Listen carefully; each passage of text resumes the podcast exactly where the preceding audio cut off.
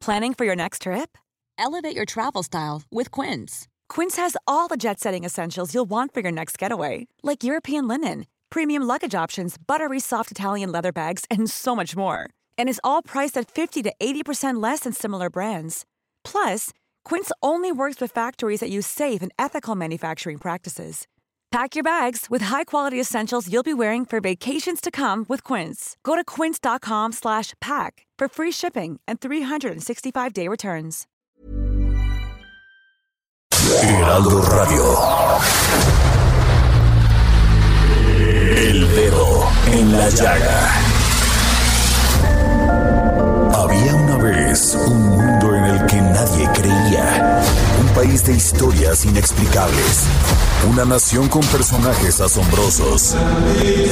Santo Tomás tenía razón. Hay que ver para creer. El México increíble. Las verdades que duelen. La voz de los que callan. El dedo en la llaga. Infórmate, diviértete, enójate y vuelve a empezar. El Heraldo Radio presenta El Dedo en la Llaga con Adriana Delgado. Voz de la guitarra mía, al despertar la mañana, quiere cantar su alegría a mi tierra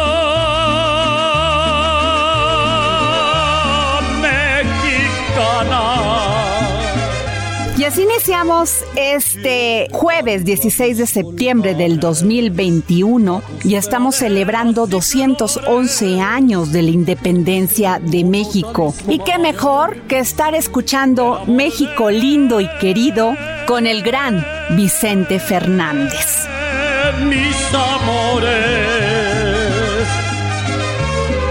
México lindo y querido,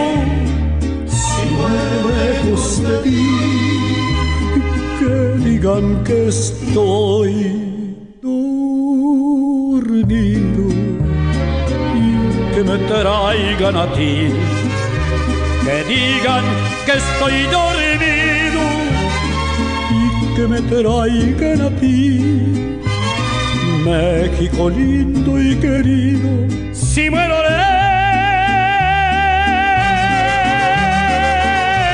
lejos de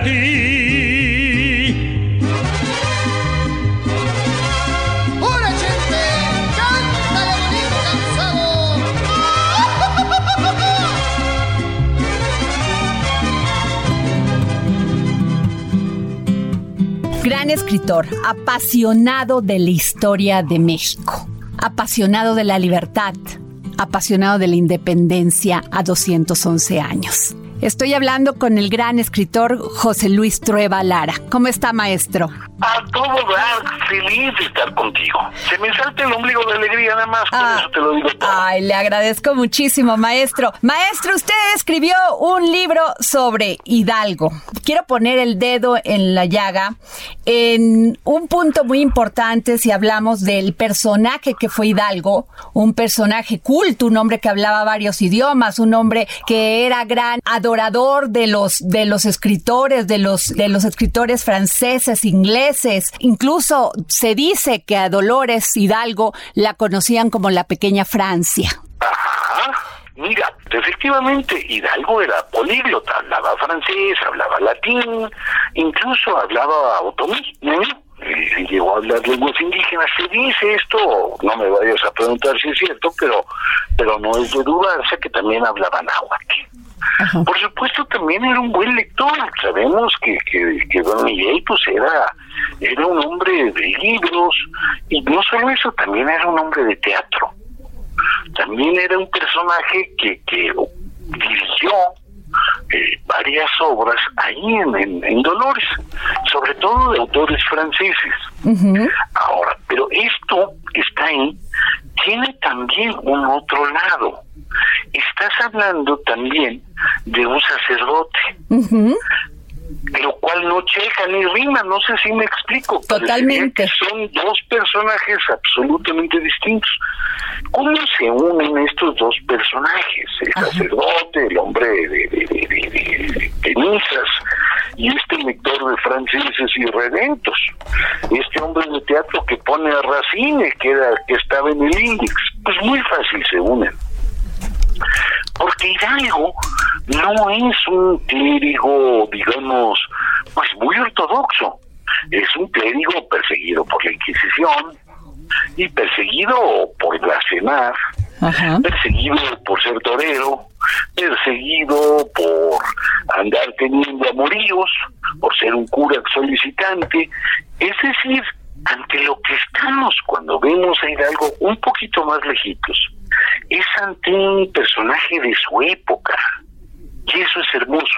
Claro. Porque no es difamarlo, es volverlo un ser humano, ¿no? Totalmente, lo humaniza, lo humaniza. Es un ser humano con claros y oscuros, vamos. Eh, en ese sentido, pues no es raro tampoco lo que pasa.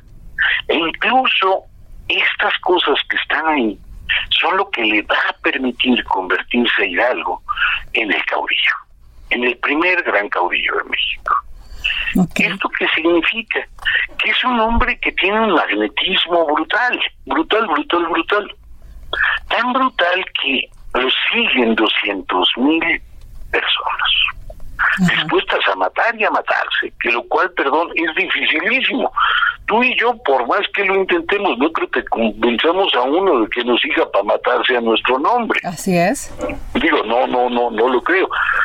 Pero también, y eso lo es importante, tenemos en él a un ser humano profundamente convencido de que él es importantísimo, de que él es una suerte de salvador de que él es el caudillo. Y eso lo vuelve a, convertir en un ser humano. Maestro, sin embargo, hay un gran debate en los historiadores sobre el tema de que quien inicia el movimiento es Ignacio Allende. Y que, y que le cede, como quien dice, este liderazgo a Miguel Hidalgo, porque era más carismático, pero que la que la mano que mecía la cuna de todo este movimiento, el que el que incentivaba que hubiese tertulias, en esas tertulias hablara de este levantamiento, de los conspiradores, de todo esto, pues era Ignacio Allende. Por supuesto. yo soy de esos que creen en Allende. Yo creo más en Allende que en Hidalgo.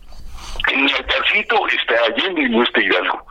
y te digo por qué Allende, quien lo dijiste, es un conspirador de cepa. Y ellos atraen a Hidalgo porque creen que les va a permitir juntar más gente para el movimiento, sobre todo gente del pueblo. El único problema es que Hidalgo traiciona a Allende muy pronto, muy, muy pronto. Y se convierten en dos grandes enemigos. Parece, siempre nos los pintan como una suerte de, Don Quijote y Sancho Panza. Pero la verdad sea dicha es que son dos grandes enemigos. Tan enemigos son que Hidalgo intenta matar a Allende y a todos sus soldados. Los deja solos en Guanajuato cuando va a atacar Calleja y no les manda refuerzos. Y, y Allende tiene que huir terriblemente. Allende tampoco se anda con las chiquitas, intenta envenenar a Hidalgo. Y al final lo despoja del mando y lo convierte prácticamente en un prisionero. Ahora, se habla también que el virrey se entera de esta conspiración porque uno de las personas que apoyaban este movimiento va y se confiesa y entonces en, en, el secreto de confesión habla sobre quiénes están participando. Ah, sí, sí, pero no, no. A ver, cuénteme por qué. Una respuesta tan rara, pero es que sí, sí, pero no, no. Efectivamente, la, la conspiración es delatada desde adentro. Ajá. Pero es delatada porque mientras pasa como nos pasa a todos, pensemos en nosotros y lo vamos a entender muy bien. Tú y yo nos vamos a echar un café y hablamos pestes del gobierno. ¿Muy bien? Eso no es raro. Ahorita seguro alguien se está echando un café y está hablando pestes del gobierno. Eso es normal. Eso es lo normal. Pero el siguiente paso de me levanto en armas contra el gobierno ya no nos gusta. Ajá. Ya dices, no, gracias, yo, yo nada más quiero café. Tráiganse otro café y vamos a seguir hablando mal. O vamos a seguir planeando cómo deberían de ser las cosas. Mucha gente cuando ve que el levantamiento ya va a ocurrir, que lo tienen no programado para septiembre, sino para la Feria de San Juan de los Lagos. Y se echan para atrás y dicen, no, esto sí se está poniendo feo, ya está demasiado serio para mi gusto. Y el resultado final es que dicen, bueno, la única manera que yo tengo de salvarme es confesar. Ajá. Y van y, y ahora sí que rajan, pues, en el más mexicanísimo término, rajan y dicen, no, pues fíjate que allá me invitaron, pero yo nada más fui una vez al, al mitote, pero no crees que estoy metido, ¿eh? No, no, no, no, no. Y, y, por supuesto los acusan. Y justo por eso es que se adelanta para septiembre. Ah, ok. Y justo por eso es que Hidalgo se convierte en el líder. Sí. Porque se quedan solos en Dolores, a Allende, Aldama y, y- e Hidalgo. Ajá. Cuando Hidalgo llama a la insurrección, pues el único que tiene tropa de adeveras y tiene gente de adeveras es Hidalgo. Ajá. Allende y Aldama pues apenas tienen unos cuantos soldados. Que también esa parte es muy importante porque independientemente de lo complejo que es la figura de Hidalgo, por ser sacerdote, por todo lo que usted acaba de comentar, también era un hombre muy caritativo, ayudaba a la gente, en aquel momento pasó el impuesto de un peso a cinco pesos, o sea, él pagaba muchas de esas deudas que incluso se heredaban hasta dos o tres generaciones. Efectivamente, Hidalgo impulsó muchísimas cosas, muchísimas. Él crea talleres en Dolores, por poner un ejemplo. Él impulsa el cultivo del gusano de seda, etcétera. Hace una serie de cosas ahí muy, muy importantes. Pero también Hidalgo tiene, vuelvo a la, a la, a la cosa de luces y sombras, Hidalgo también tiene muchos problemas de dinero. No porque lo regale, sino porque era muy gastalón. Ajá. Es decir, le gustaba la buena vida, lo cual no tiene nada de malo. A mí eso me parece muy bien. Hidalgo y su familia, para que te des una idea, compran una serie de haciendas gracias a un préstamo que les da el arzobispado de Valladolid. Y nunca lo pagan. Nunca lo pagan, aunque los hermanos le dan a él, sus hermanos le dan la lana para las mensualidades. Hidalgo se las gasta. ¿En qué se las gasta? Pues en la parranda y en la pachanga y en hacer obras pías. Ajá. Es decir, una parte de ese dinero se gastó seguramente en el- lo del cultivo del gusano de seda, pero también se gastaba en sus obras de teatro y, en su- y cuando organizaba corridas de toros para que él toreara. Es decir, es, es, es, es un hombre lleno de contradicciones, lo cual lo hace maravilloso. Claro. Ahora, maestro, sin duda alguna, pues iniciar en estas condiciones, en, esa, en ese momento, en esas condiciones, un movimiento de independencia, e incluso Allende menciona eh, cuando lo apresan por primera vez y le dicen, o sea, él pues declara de que hay 1600 conjurados, o sea que, que no, ya se había gestado este movimiento mucho tiempo atrás, dos años atrás, y que, y que habían participando muchísima gente, entre ellas muchas mujeres, no solamente José Ortiz de Domínguez, Leona Vicario, La Güera Rodríguez, este, incluso viene a mi mente este personaje también que tampoco se habla de él, Mariana Rodríguez del Toro, aquí en México. Sí, por supuesto. Es que eh, ahí tenemos que entender algo muy simple para mirar a las mujeres. Hay muchos tipos de mujeres metidas en la guerra de independencia y en las conspiraciones. Como las conspiraciones nacen en las tertulias, pues la tertulia era un espacio, vamos a decirlo de manera un poco rara, pero pero clara, era un espacio para los dos sexos. Ujú. Es decir, en un lugar donde conviven hombres y mujeres. Es decir, no es raro que en las tertulias, así fueran para conspirar, estuvieran muchos de los, eh, muchos con sus mujeres y ellas participaran.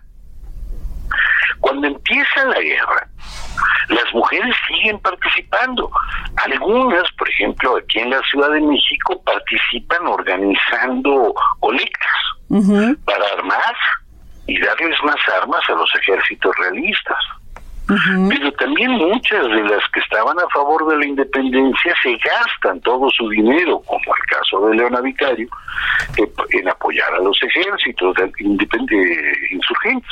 Claro. Pero no solo eso, también hay un sinnúmero, quizá el más grande, de mujeres que ni siquiera a nombre llegaron. Es cierto. Son muchísimas. Esas muchísimas son las soldaderas.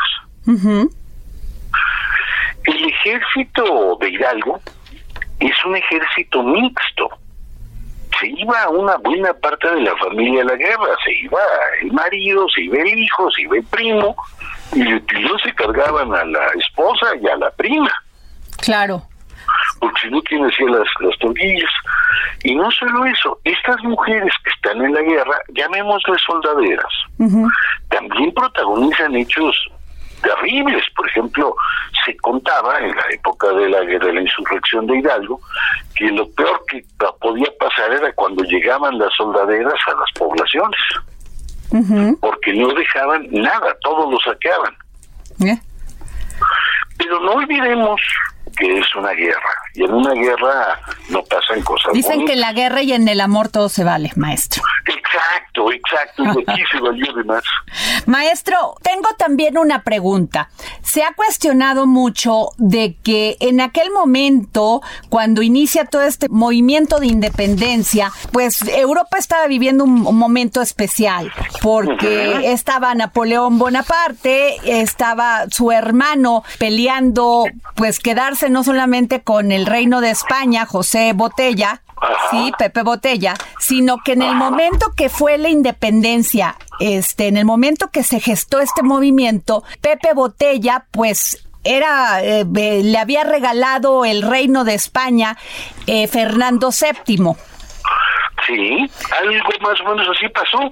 Cuando Napoleón toma España, se queda los reyes eh, borbones, tienen que abdicar y él le entrega la columna, la columna, la, la corona a su hermano, a José, que era bastante briago, de ahí viene el nombre de Pepe Botella, porque pues, no, no, siempre andaba pegado al vidrio, pues era como la corcholata, así decían, yo no lo traté. Maestro, pero eso quiere decir que independientemente que nos estábamos independizando de un virrey español, este, nos estábamos independizando también de Francia. En realidad, la lucha de Hidalgo no es por la independencia. Ajá. Los dos ejércitos, cuando se enfrentaban en la época de Hidalgo, la única diferencia era la Virgen que traían por delante. Ajá. Los dos gritaban, viva Fernando VII, el rey Borbón, Ajá. y muera, muera Bonaparte, y se mataban. Es decir, lo que estamos viendo en, la, en, el caso de Hidalgo no es una lucha por la independencia, es una gran rebelión que al final acaba por prender y muta después en una lucha por la independencia. Ok. Es decir, quien va a tener clara la idea de, de la independencia es Morelos. Es Morelos. Morelos tiene una noción de Estado, tiene una idea de nación, tiene vamos, Morelos además de ser un gran general es un estadista.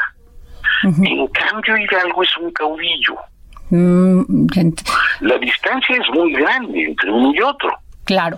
No, pues, o sea, son, dos maneras de entender el mundo distintos. Claro. Digamos que el gran mérito de Hidalgo pues es iniciar la rebelión no necesariamente a favor de la independencia, porque hay muchísimas causas que influyen, por ejemplo, la miseria. En la época de Hidalgo se acaba de salir de una de las peores sequías que hubo en el Bajío. Terrible, hambre. de hambre, claro. Hambre, claro. Es una, una rebelión mucho más cercana al hambre que al, que al patriotismo, mientras que Morelos sí tiene una idea patriótica, ¿no? Mm. Es decir, lo mejor que hizo Hidalgo fue heredarnos a Morelos, mandarlo a insurreccionar el sur. Maestro, tenemos un minuto antes de que nos llegue la guillotina. ¿Qué me podría decir? ¿Ha cambiado algo este México después de una independencia, una guerra de reforma, una revolución? Sí, sí, pero no, no. Es decir, tenemos mejor educación, tenemos algunas instituciones autónomas que funcionan a todo dar, que algunas nos quedaron muy chulas, como el INE nos quedó bien chulo. Pero también seguimos en un mundo de caudillos. Ok. Es decir, eh, no hemos abandonado esta figura de este hombre que dirige masas y que puede pasar por encima de todo eh, desde aquella época. Pues Nuestro gran reto es justo dejar atrás el mundo de los caudillos y tener una sociedad más grande. claro. Es decir, una sociedad mucho más poderosa, mucho más autónoma. Ese yo creo que es el reto que todavía no logramos. Pues muchísimas gracias, doctor José Luis Trueba. Gracias por esta entrevista para el dedo en la llaga. Muy bien. Es usted muy amable. Gracias. Un abrazote. Hasta luego.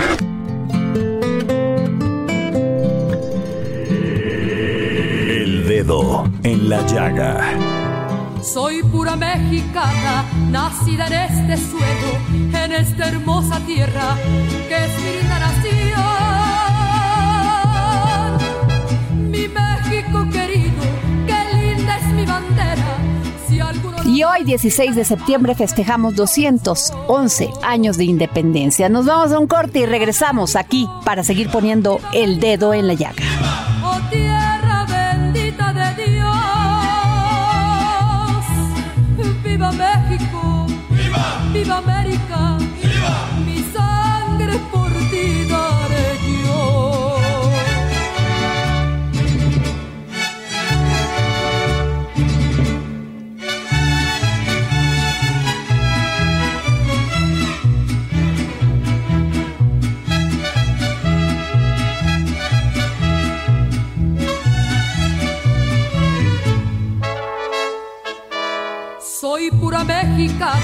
Por eso estoy dispuesta, si México lo quiere, que tenga que pelear.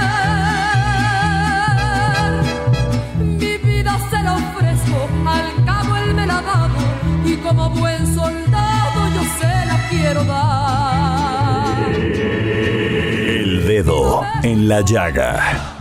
Para el 15 de septiembre es una de las fechas más importantes para todos los mexicanos. No importa de qué parte del país seas, no importa qué tipo de cultura tengas, no importa tampoco este pues si eres rico, eres pobre, eres de clase media, lo importante es que se siente el orgullo en las calles, la gente lo siente en las plazas, en los centros comerciales, se siente el orgullo de ser mexicano y eso vibra demasiado los corazones de todos. Mi parte favorita del 15 de septiembre es cuando nos juntamos a cenar, porque la verdad es que eh, disfruto mucho la comida mexicana, los pambazos, las quesadillas, tamalitos, eh, tostadas, uff, eso es lo que más disfruto del 15 de septiembre.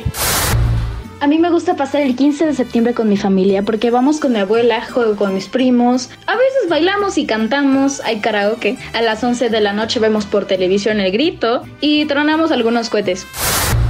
¿Qué significa para mí el grito de independencia? Significa la reafirmación de que somos un país libre, soberano, capaz de cometer nuestros propios errores y aciertos, de ser mexicanos por el simple hecho de que vivimos en esta tierra que ha reclamado su derecho a ser independiente.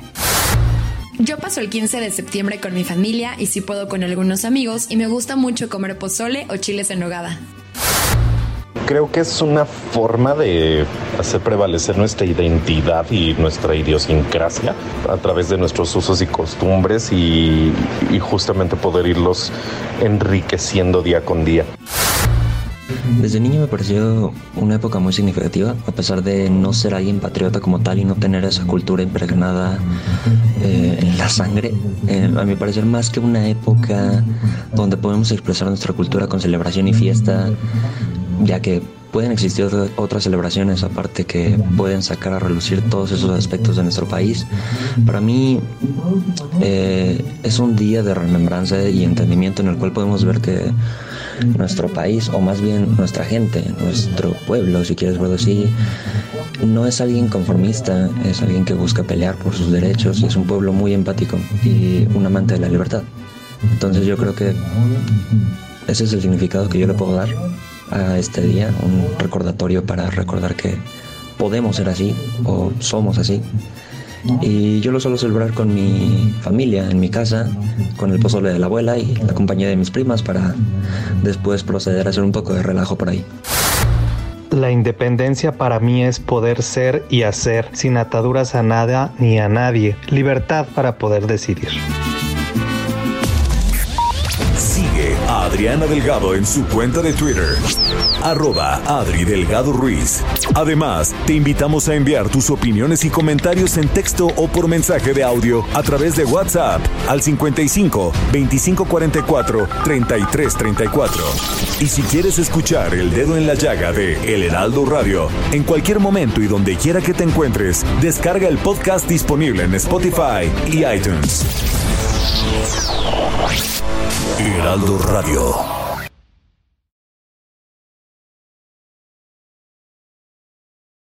Heraldo Radio. Sigue a Adriana Delgado en su cuenta de Twitter en arroba Adri Delgado Ruiz. Y envíanos tus comentarios vía WhatsApp al 55 25 44 33 34 o 55 25 02 21 04.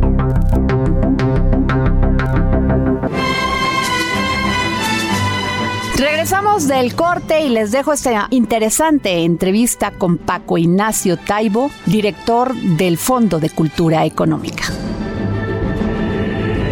El dedo en la llaga. Hoy es 16 de septiembre. Hoy es día donde celebramos los mexicanos la libertad, la independencia de México.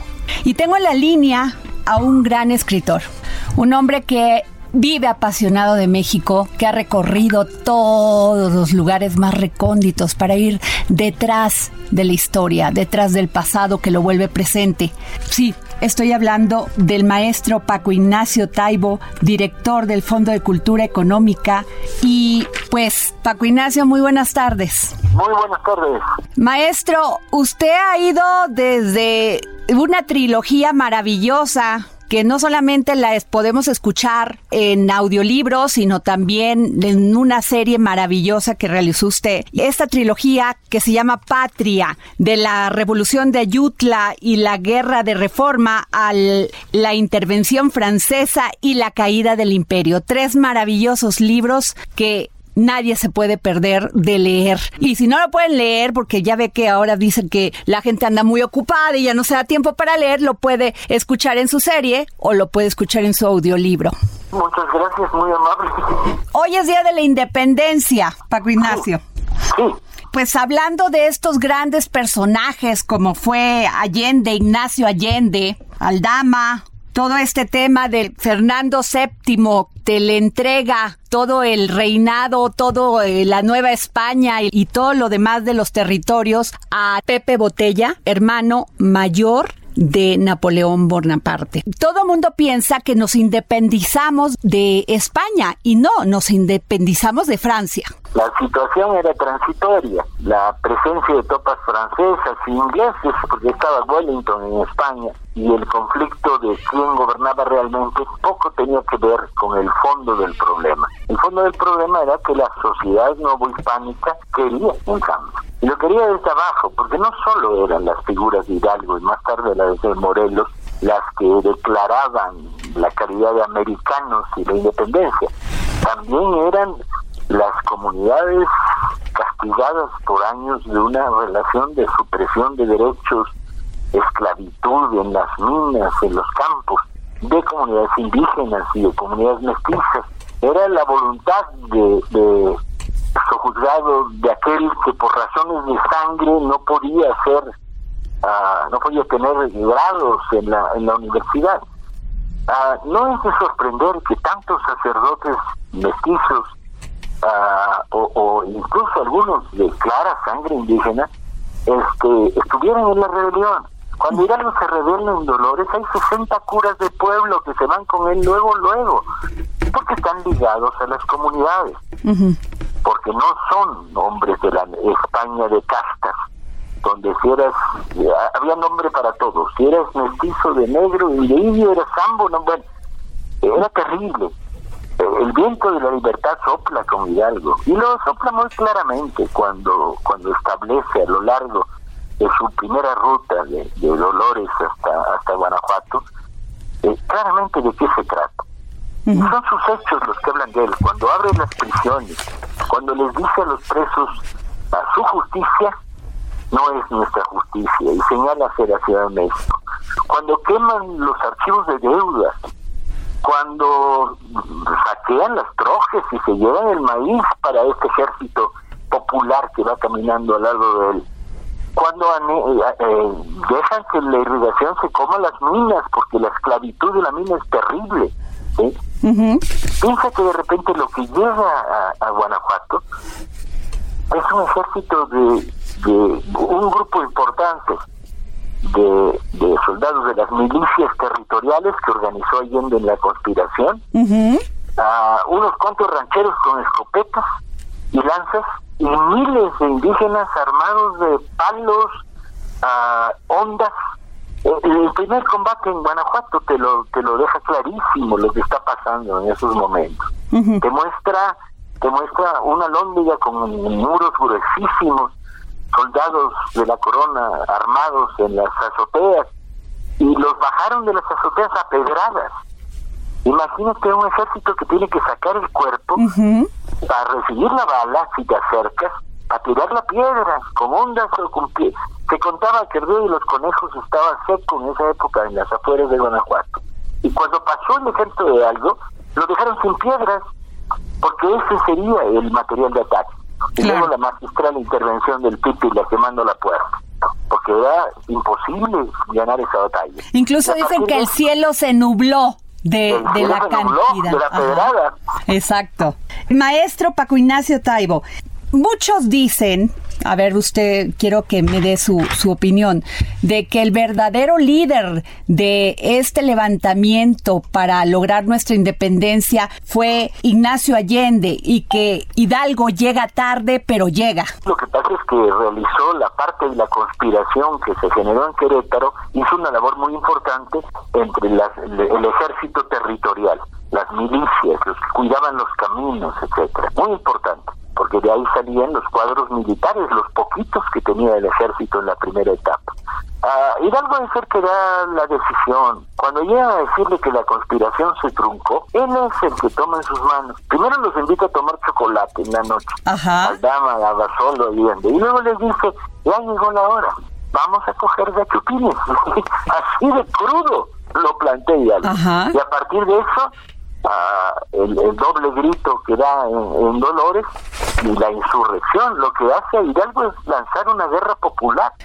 porque además era el que tenía más carisma. Era un hombre carismático, como lo definen. Tiene una biografía muy potente de, de, reflexión ideológica, de formación política, de, de, de comunidad con, con, las, con las comunidades donde fue sacerdote. Y luego, pues, cuando va recorriendo su biografía, ves que se trata de un hombre ilustrado, muy curiosamente ilustrado, que habla, que habla siete lenguas. No solo español, francés, italiano y latín. También habla lenguas indígenas. Y en, lenguas es en lo que les habla a la gente. Este personaje yo creo que es fundamental para entenderlo y seguirlo. Admite una reflexión crítica, pero absolutamente amorosa de nuestra parte. Ajá. Como bien dice maestro, era un lector de los enciclopedistas ingleses. Este, y desde luego ilustrado. No hay que olvidar que fue el primer traductor de, de Voltaire. No, no, no, me, estoy equivocando. Fue el primer traductor de Lavaro de Molière para hacer una significación en patio de iglesia. estaba prohibido por la Inquisición. ¿Nos puede contar, maestro Paco Ignacio Taibo, cómo se da? Porque tengo aquí una anécdota que cuando eh, toman preso a Ignacio Allende, él confiesa que ya había 1.500 conjurados, o sea, ya había 1.600 personas claves para llevar a cabo este movimiento. Sí, no, porque al caer la conspiración de Querétaro, que cae con una movida policíaca de lo más sencilla, Ajá. sí, este la mayoría de los conjurados se achicaron y quedaron los del Bajío. Los del Bajío. Afortunadamente, que es los que reúne Allende Hidalgo en la primera etapa. Aldama. Aldama y Abasolo, aunque ellos estaban por huir y no por avanzar. Es muy curioso la manera como la historia ha tratado a algunos personajes. Usted al principio me hablaba de Wellington y ¿Qué tan cierto es que Wellington, al ver esta situación de que España y Francia estaban unidos en este tema, en esos momentos le tenían miedo a Napoleón Bonaparte y esto de Fernando VII que cede la, la corona española, ¿qué tan cierto que Wellington estaba preparándose también para atacar México en ese momento? Lo que sí es cierto es que hay un comentario suelto de Wellington a raíz de que recibió información sobre la batalla de Cuautla que dirigió Morelos.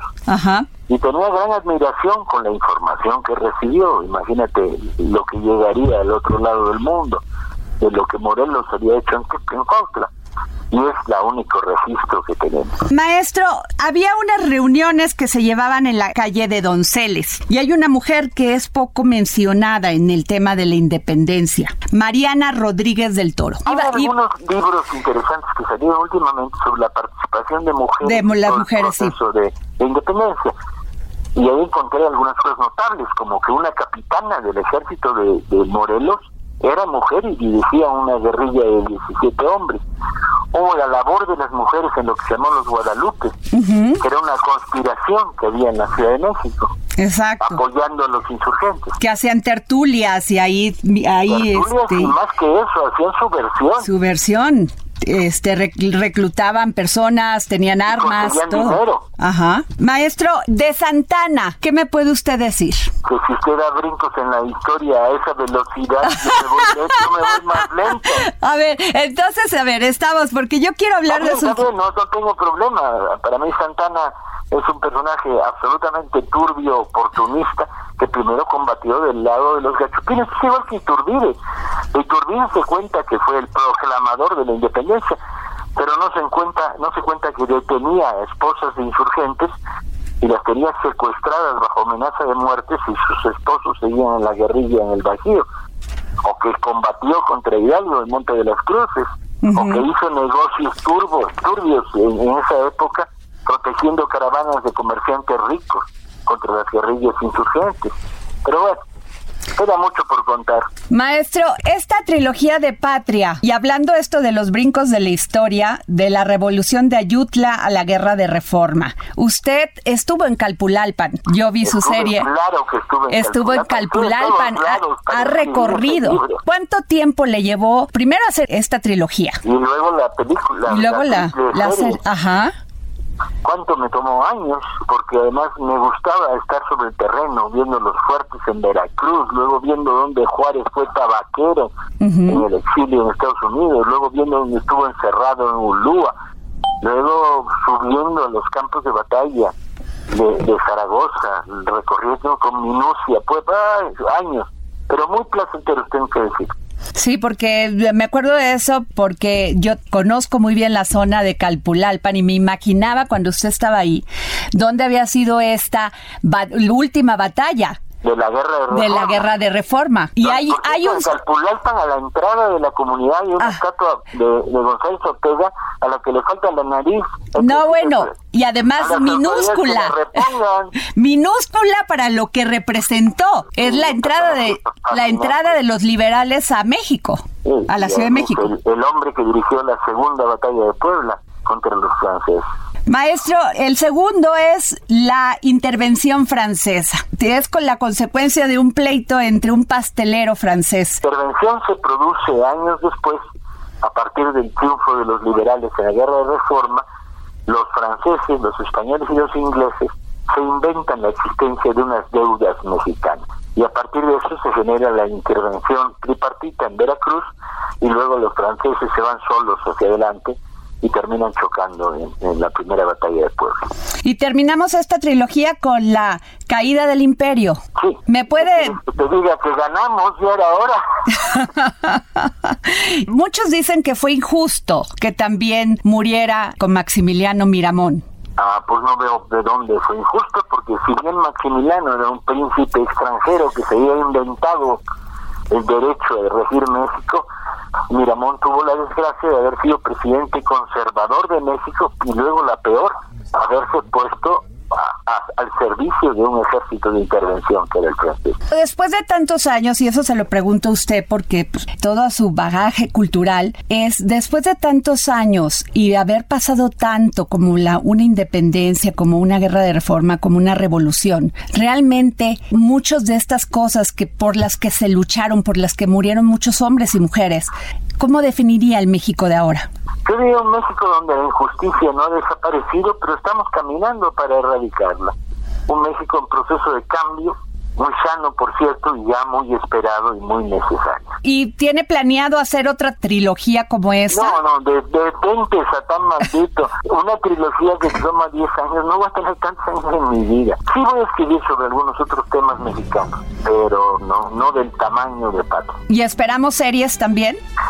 Sí, posiblemente sí. En cuanto ceda la pandemia, a lo mejor podemos hacer alguna serie de televisión. Pues muchas gracias, maestro. Gracias por tomarnos la llamada para el dedo en la llaga. Hasta luego. Gracias, hasta luego. El dedo en la llaga. Y nos vamos con nuestro compañero Jorge Sandoval, que nos trae como siempre una gran entrevista. Gracias Adriana, feliz Día de la Independencia a todos en este jueves 16 de septiembre de 2021 donde han pasado 211 años del inicio de nuestra lucha por la independencia. Y tenemos el gusto de platicar con doctor en Historia del Arte por la Universidad Nacional Autónoma de México.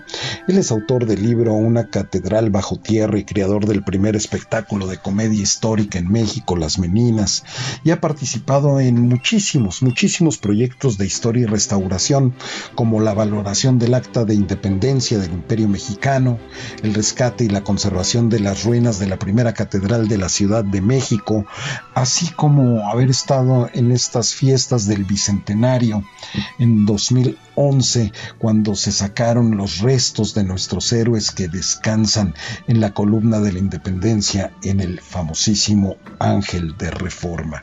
Y estoy hablando del doctor en Historia del Arte, doctor Luis Huitrón. ¿Qué tal, doctor? ¿Cómo estás?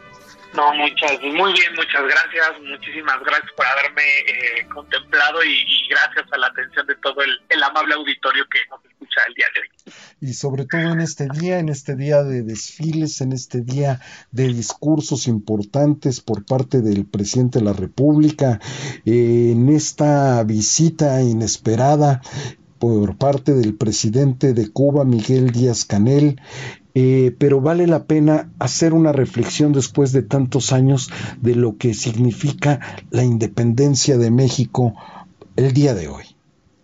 Sí, pues sí, yo creo que es importante empezar eso, por, por sentirnos orgullosos de nuestra historia, pero también de sentirnos orgullosos que, que tenemos como sociedad este, esta tradición de festejar y conmemorar, porque de verdad es que nuestra fiesta de independencia es única. Si uno lo ve alrededor del mundo, los mexicanos somos únicos en nuestras, en nuestras fiestas de independencia eh, y, por, y que celebremos esta, esta, esta unión de los héroes, el reconocimiento de todos ellos, ¿no? Y me parece algo muy importante que a 211 años de haber iniciado la lucha de independencia y a 200 años, estamos a unos días de completar los 200 años de la consumación de la independencia, sigamos siendo tan, tan animosos y sigamos educando a las generaciones nuevas y, emocionándonos con el grito, los discursos y toda la parafernalia que, que si uno estudia la lucha de independencia, es digna la parafernalia de, de celebrarse.